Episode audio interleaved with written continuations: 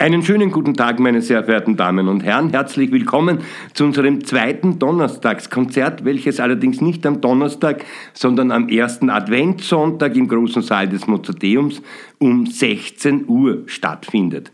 Einführungsvortrag dann dort um 15 Uhr. Uhr 30 im Wiener Saal.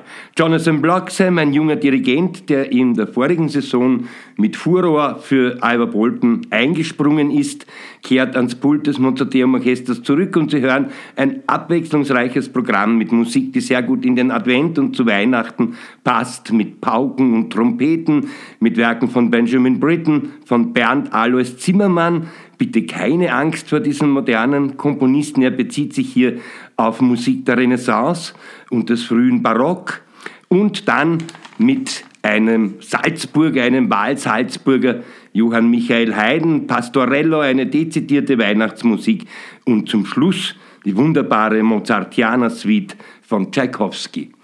Ich wünsche Ihnen ein schönes Konzert.